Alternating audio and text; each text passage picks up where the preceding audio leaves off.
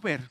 Mientras nos vamos acomodando, eh, yo hoy día quería invitar a Eric. ¿Dónde está el Eric? Por aquí está. Ahí está el Eric.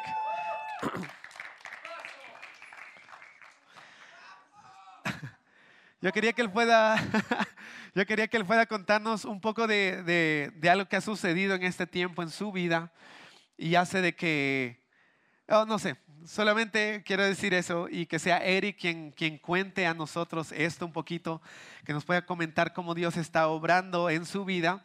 Así que, hermanazo, dale.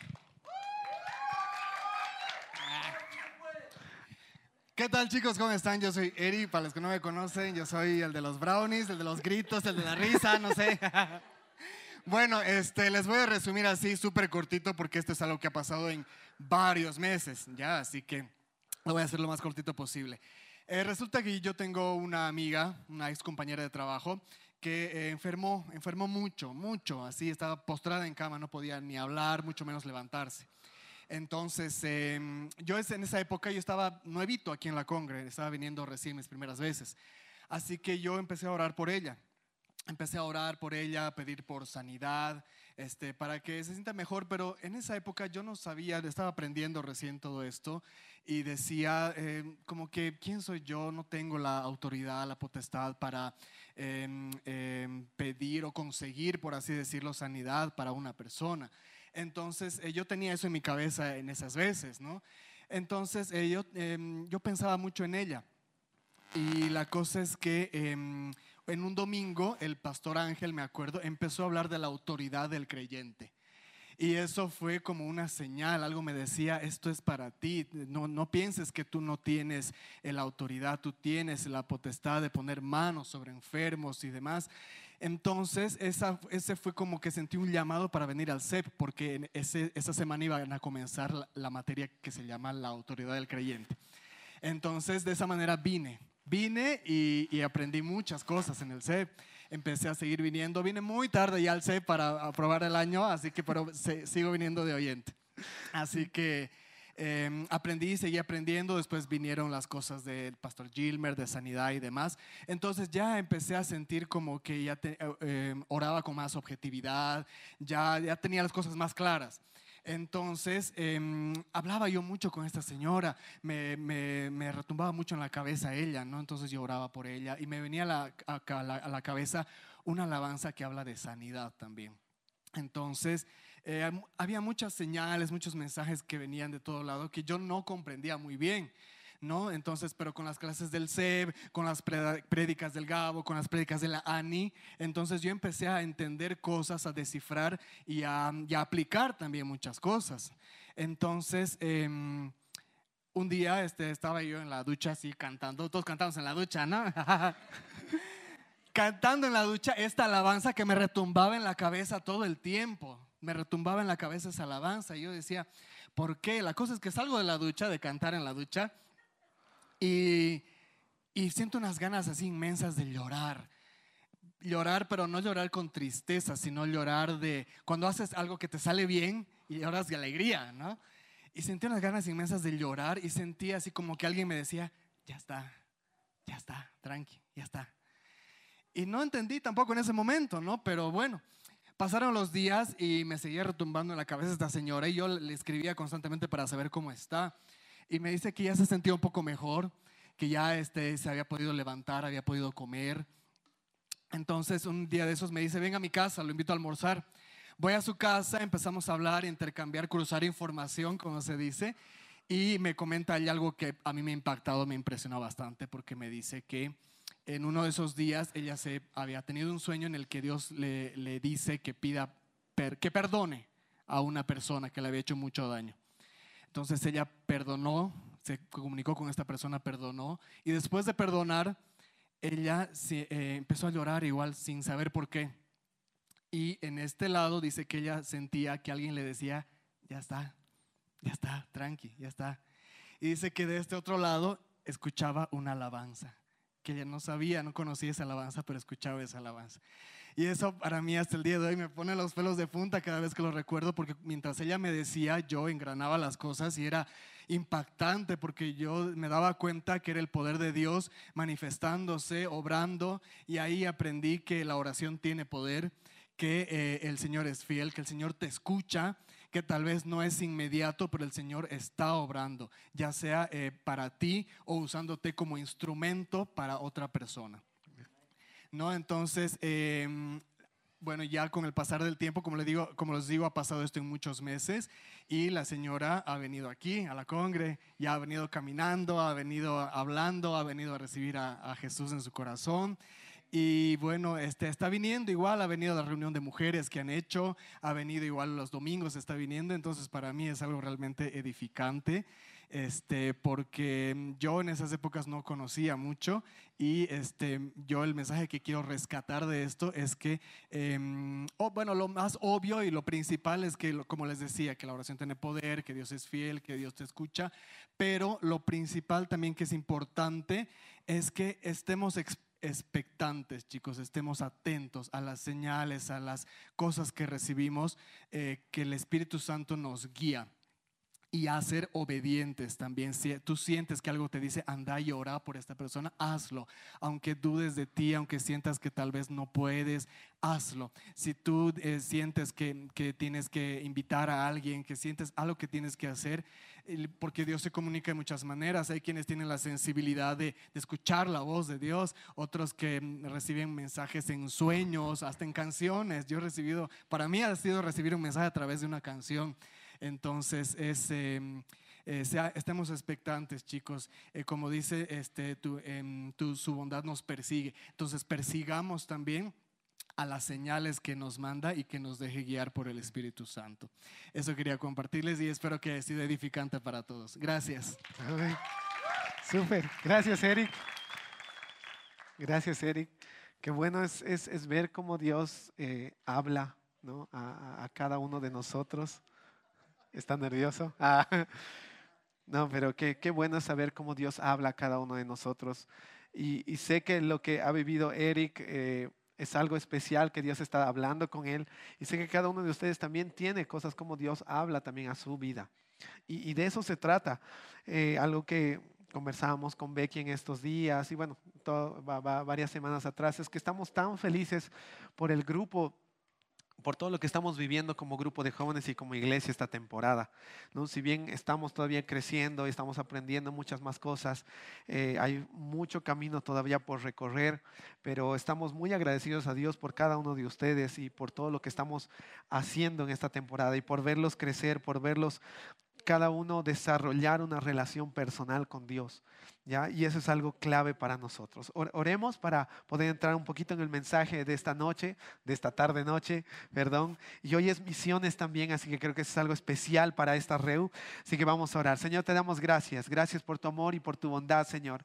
Gracias porque podemos recordar, Señor, de que tú estás presente todos los días de nuestra vida, Señor, y nos impulsas a hacer más cosas, Señor. Gracias por tu voz, gracias por tu palabra, gracias por tu presencia, Señor porque podemos reunirnos para seguir aprendiendo más de ti, Señor, y para seguir viéndote a través de, cada uno de nosotros, Señor. Así que te agradecemos por lo bueno y maravilloso que eres, Señor. Gracias por la vida de Eric también, Señor, y por cómo tú estás hablando a través de su vida, Señor. Cómo te estás dando a conocer a través de, de, Eric, Señor. Así que gracias por eso y, y, y, guíanos, Espíritu Santo, en, esta, en este mensaje que vamos a tener hoy. En nombre de Cristo Jesús, todos decimos...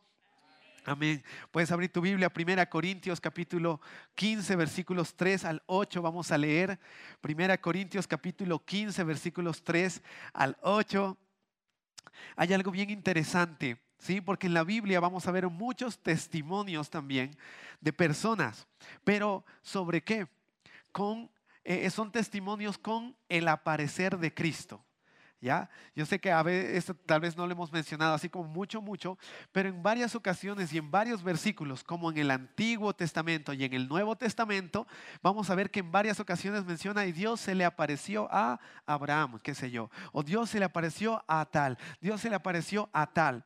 Ahora, no solamente... ¿No? En el Antiguo Testamento obviamente Jesús no estaba todavía en la tierra, pero ya en el Nuevo Testamento no solo eh, después de la resurrección, cuando Él ya resucitó, que sí vemos en varios pasajes que Él se presentó a los discípulos y a personas y demás, sino también después de su ascensión, es decir, cuando Él eh, eh, fue hacia el Padre, ¿no? Eh, fue al, al cielo a partir de eso también se presentó a varias personas. Y eso es lo que vamos a ver un poquito hoy, porque es algo bien importante, que tal vez eh, no le hemos prestado atención, pero es algo que ocurre muy seguidamente en la Biblia y, con, las personas. Y aquí vamos a leer a Pablo leyendo o eh, enseñando algunas cosas, mostrando algunas cosas, ¿ya? Primera Corintios capítulo 15, versículos 3 al 8. Y dice, porque primeramente os he enseñado lo que asimismo recibí que Cristo murió por nuestros pecados conforme a las escrituras y que fue sepultado y que resucitó al tercer día conforme a las escrituras y que apareció a Cefas, Cefas es Pedro, y después a los doce, después apareció a más de 500 hermanos a la vez, wow, de los cuales muchos viven aún y otros ya duermen. Después apareció a Jacobo después a todos los apóstoles y al último de todos, como a un abortivo, me apareció a mí, dice Pablo. ¿No? Jesús se apareció a él, el aparecer del Señor. Ahora me encanta y estaba leyendo esto en una de las materias que estoy aprendiendo y decía, el aparecer del Señor en la vida del hombre puede ocurrir cuando menos se lo espera. Cuando el hombre cree que hace lo correcto y no lo es, en el caso de Pablo. De igual manera, cuando el hombre está ocupado en otros asuntos que no son relevantes a la obra consumada de Jesús, ocurre un aparecer de Cristo. Si solo nos ponemos a pensar en la vida de Pablo, él, claro, ya sabía mucho, tenía mucho conocimiento acerca de las escrituras y demás. Y él decía, no, yo soy celoso de eso y esos cristianos se están rayando, así que los voy a matar. Consigue el permiso para ir a matar a cristianos. Él estaba tan seguro de, de eso que tenía que hacer y va y lo hace. Pero ¿qué ocurre? Que en el camino aparece Jesús. No aparece un ángel, aparece Jesús mismo y le dice, Pablo, o Saulo, Saulo en este caso, ¿no? Saulo, Saulo, Saulo, ¿por qué me persigues? ¿Por qué me persigues? Es como, wow, directamente, sin vueltas, directo al punto, ¿no? Saulo, Saulo, ¿por qué me persigues? Jesús se aparece a él. Y vamos a tomar un pasaje que está en Hechos 9, puedes abrir tu Biblia en Hechos 9, capítulo capítulo 9, versículos 8 y 9. Ahí está. Hechos capítulo 9, versículos 8 y 9. Y vamos a leer lo que ocurrió con Saulo. Porque cuando se topó con Jesús, él cayó. Él cayó simplemente a tierra.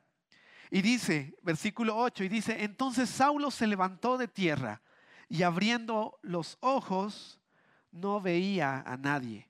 Así que llevándole por la mano, le metieron a Damasco, donde estuvo tres días sin ver y no comió ni bebió. En otras palabras, él se quedó ciego. podríamos decir que cuando Pablo narra esa experiencia de un aparecer de Cristo, el efecto que él tuvo fue de eh, así inmediato. Pero no inmediatamente es como que agarró y dijo, ya, ahora me voy a poner a predicar y listo. ¿No? Como ahora me voy a poner a, ganar más vidas para Jesús y todo. No, tuvo el encuentro con Jesús y tuvo tres días donde él estaba ciego. ¿Para qué? Para simplemente entender.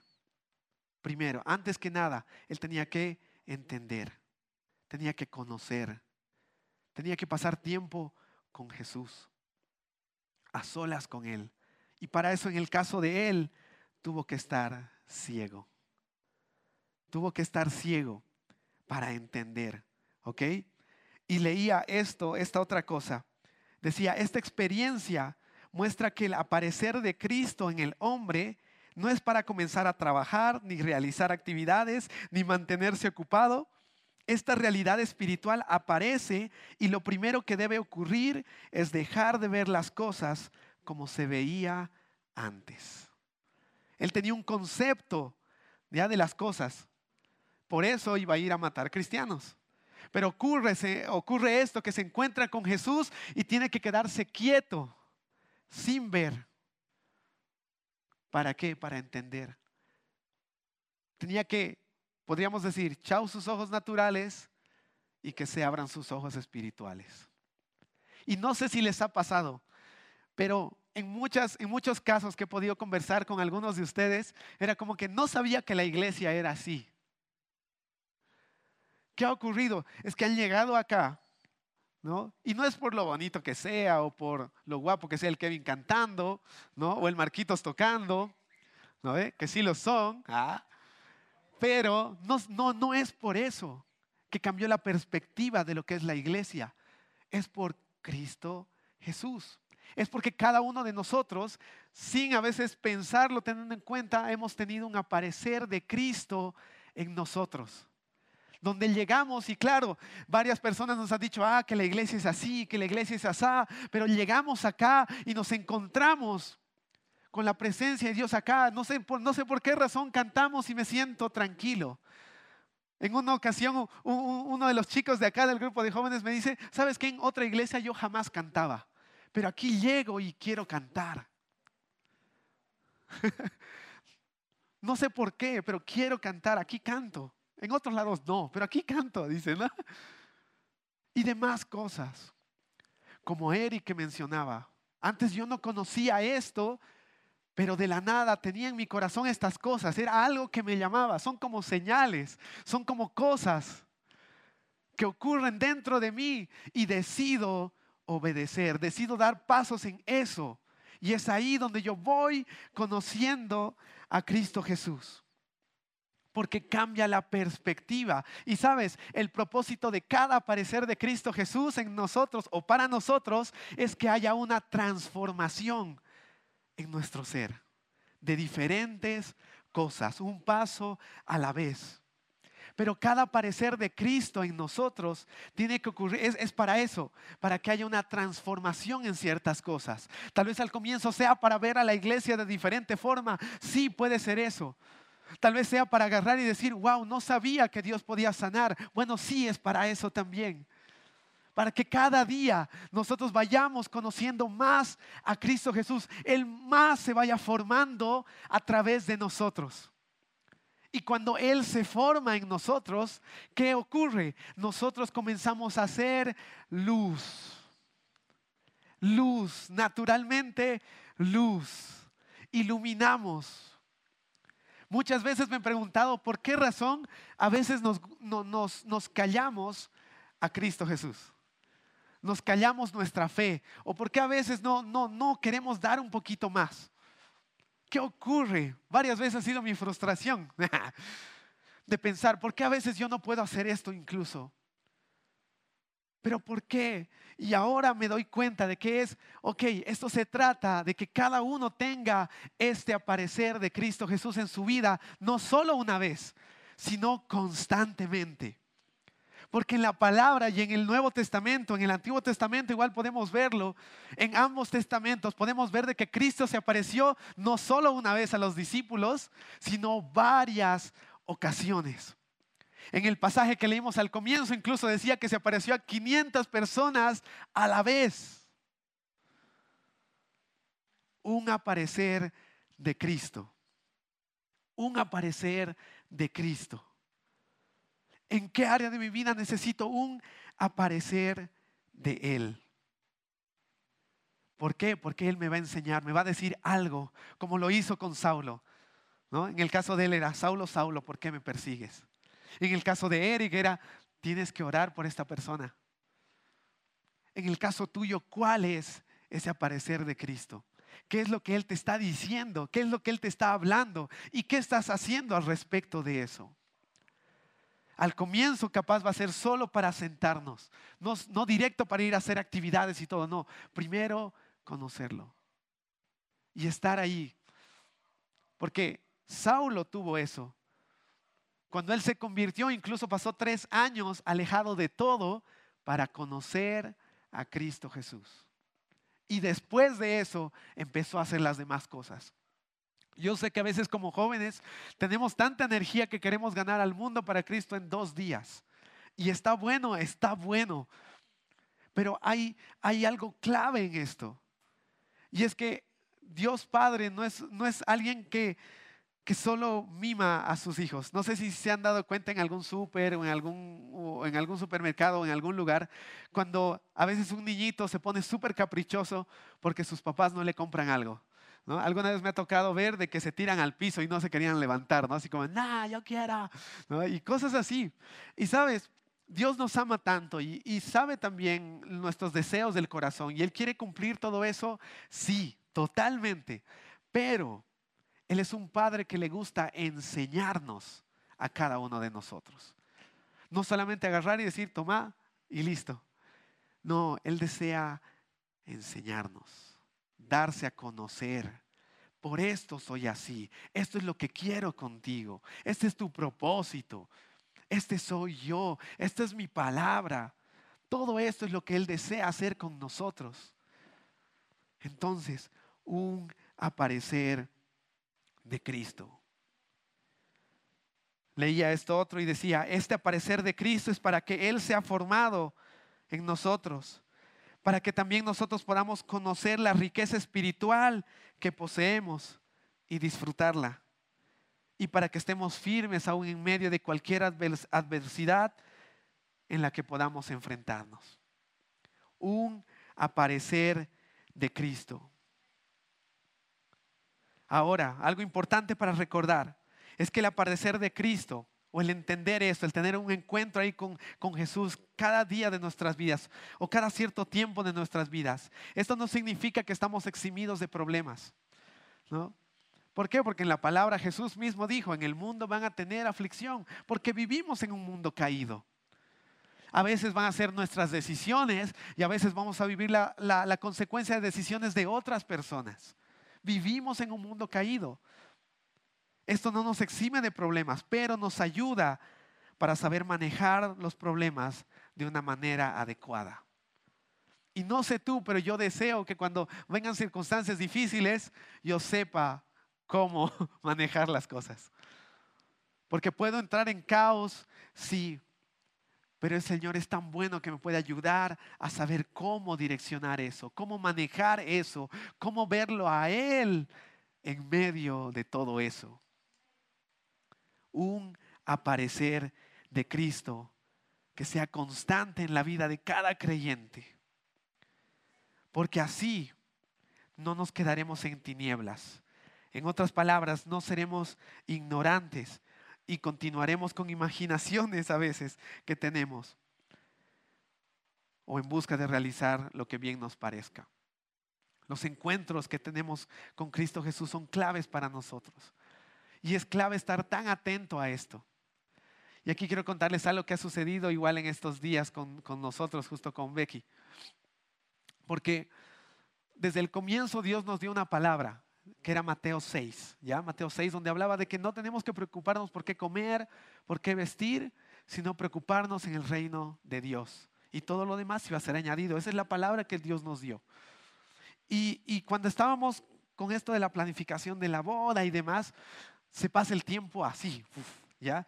Y a veces estábamos con la beca haciendo full cosas y nos dábamos cuenta, guay, ya son las dos de la tarde y estábamos hambrientos, ¿no? Es como, pucha, ya, pero tenemos que terminar, tenemos que seguir avanzando y después vamos a buscar comida. Ya, ya, haremos eso. Pam, pam, pam.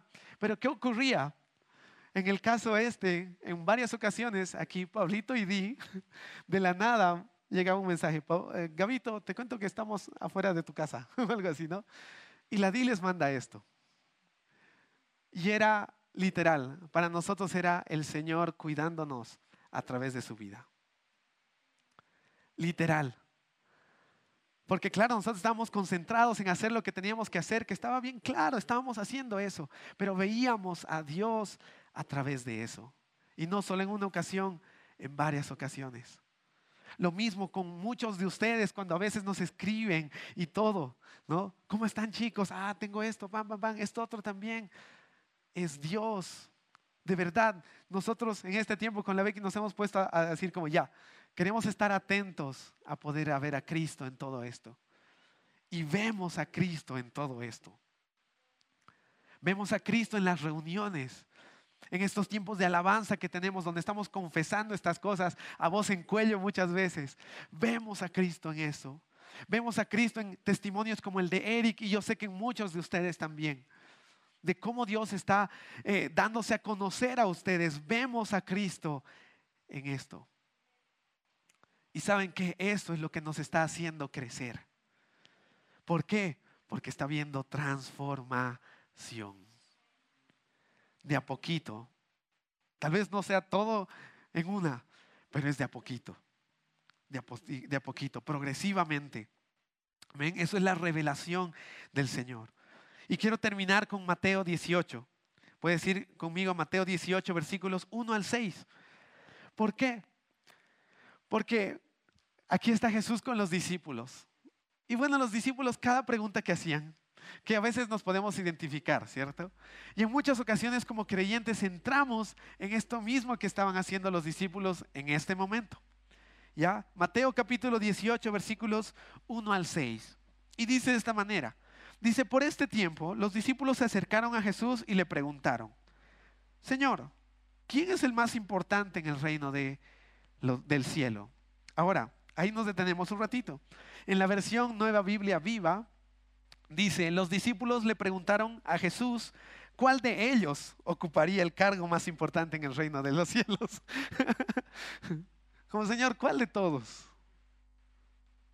tiene el cargo más importante?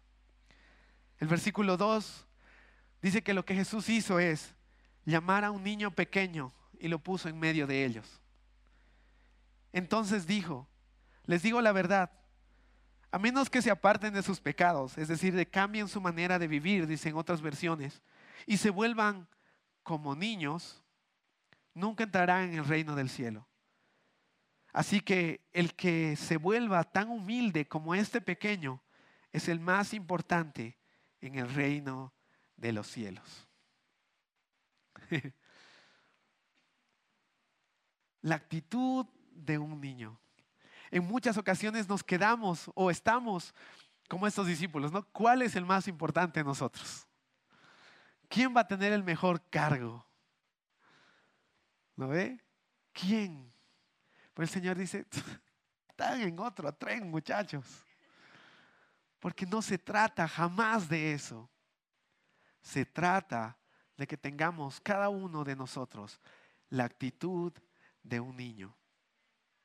Y si nos ponemos a pensar en un niño, el niño es, el niño confía. El niño no le da vueltas a la confianza. ¿No?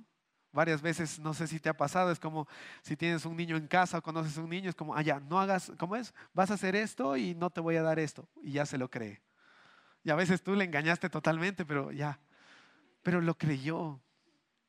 por más de que le has hecho tres veces la misma, confía. Confía.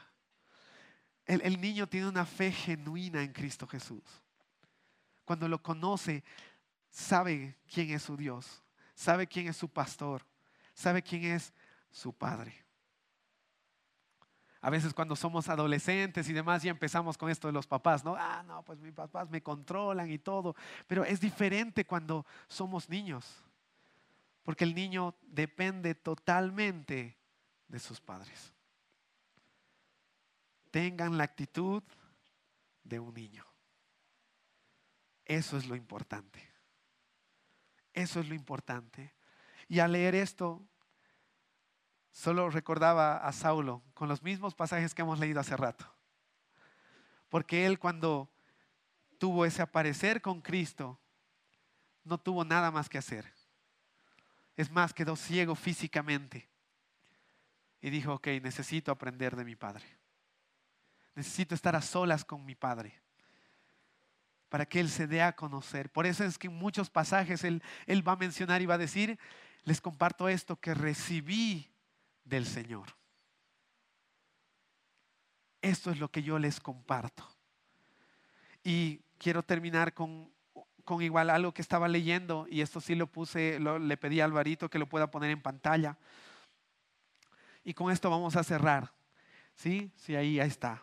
Puedes leerlo conmigo y dice, debemos llegar a la comprensión de que lo único que podemos brindar a los demás es lo que de Cristo vemos, oímos y experimentamos. La única realidad que podemos compartir es la experiencia viva del Señor y lo que se nos ha revelado en nuestros corazones. Lo vuelvo a leer. Debemos llegar a la comprensión de que lo único que podemos brindar a los demás es lo que de Cristo vemos, oímos y experimentamos. La única realidad que podemos compartir es la experiencia viva del Señor y lo que se nos ha revelado a nuestros corazones. Experiencia. Y, y se me meditaba algo, siempre he tenido pensamientos chistosos con Dios, ¿ya? Y de verdad. Y se me venía a mi mente esto y con lo que Eric contaba. Y saben, lo de Eric, ahorita, yo, o sea, no es la única persona. Son varias personas que han tenido cosas así, ¿no? Y me alegra, estoy tan feliz por eso. Pero también se me venía a mi mente esto, de que hay temporadas y hay épocas que han marcado la historia, ¿cierto? Los 80, 90, hay cosas que han ocurrido ahí. Pero lo que me venía a mi corazón era que, ok, Señor, Tal vez ya han pasado los 80s y los 90s, pero estamos en la época de los 180s. ¿No? Esa temporada donde no se caracteriza solamente por alguna música o algún artista que ha, que ha ido ahí, no, sino por creyentes que tienen apareceres, vamos a decirlo así, con Cristo en cada área de su vida, como ocurría en la palabra, como ocurría en las escrituras, aparecer de Cristo en varias ocasiones, en cada área de, nuestras vidas, para que Cristo sea hablándonos y Cristo llevándonos a transformar, a transformar nuestra vida, a mostrarlo a Él y ser simplemente luz. Y así, literalmente, poder decir lo que alguna vez compartí de Pedro y Juan. Y ellos decían, no podemos callar o no podemos dejar de decir lo que hemos visto y hemos oído es, natural. No podemos dejar de decir lo que hemos visto y oído.